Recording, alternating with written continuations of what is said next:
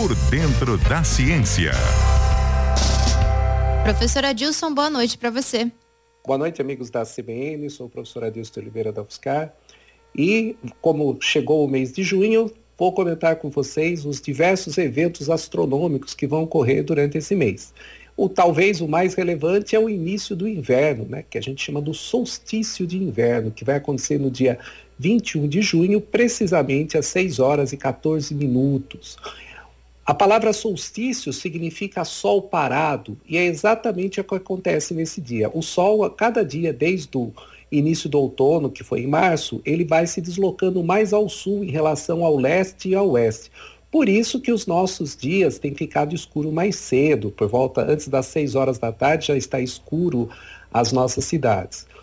E aí, quando chegar no dia 21 de junho, o sol para de ir na direção mais ao sul do leste e do oeste e começa a voltar novamente em direção do leste e oeste até chegar à primavera, o equinócio da primavera em setembro, que é justamente quando a gente diz que o sol está iluminando igualmente o nosso planeta, que vai ocorrer então o início da primavera. Então teremos o fim do, o fim do outono e o início do inverno no dia 21 de junho. Também teremos alguns outros. O que vai acontecer é que no dia 14 de, do 6 nós teremos a lua cheia e ela coincide a, ela está na fase cheia e está no ponto mais próximo da Terra, que a gente chama de perigeu. Isso então dá uma sensação que ela parece um pouco maior, cerca de 15 a 30% mais brilhante, maior e 30% mais brilhante quando observamos.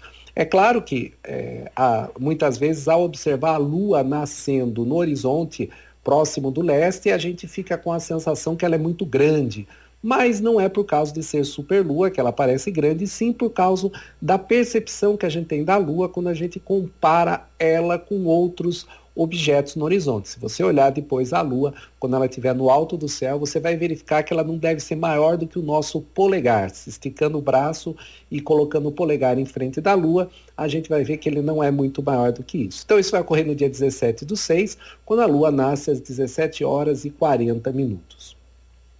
Há vários outros eventos é, também interessantes, por exemplo, é, no dia 24 de junho vai ter o que a gente chama do alinhamento de cinco planetas. Nós vamos ter no céu, do mesmo lado do Sol, é isso que a gente chama de alinhamento, não são que os planetas estão devidamente alinhados um ao outro.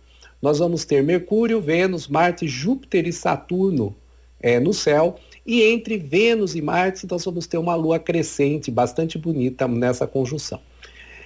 Vai ser possível, então, ao mesmo tempo, ver todos os planetas, isso um pouquinho antes do amanhecer, por volta das 5 horas da manhã do dia 24 de junho desse mês.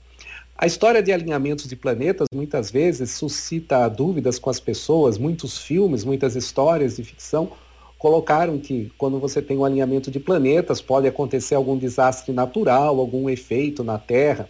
Mas todos nós podemos ficar tranquilos que nada disso acontecerá, porque a gravidade dos planetas, mesmo eles estando todos mais ou menos alinhados do mesmo lado do que a Terra, não é um efeito muito marcante, porque a gravidade do Sol é muito, mas muito maior do que a soma de todos os planetas.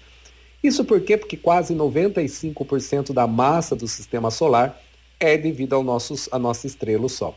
Então, não terá nenhum evento é, catastrófico, coisas desse tipo, por causa do alinhamento dos planetas. É claro que muitas vezes, do ponto de vista astrológico, fazem-se previsões sobre os fatos dos planetas estarem alinhados, mas como a gente sabe, a astrologia não é científica porque ela não consegue explicar e muito menos reproduzir os resultados que ela prevê.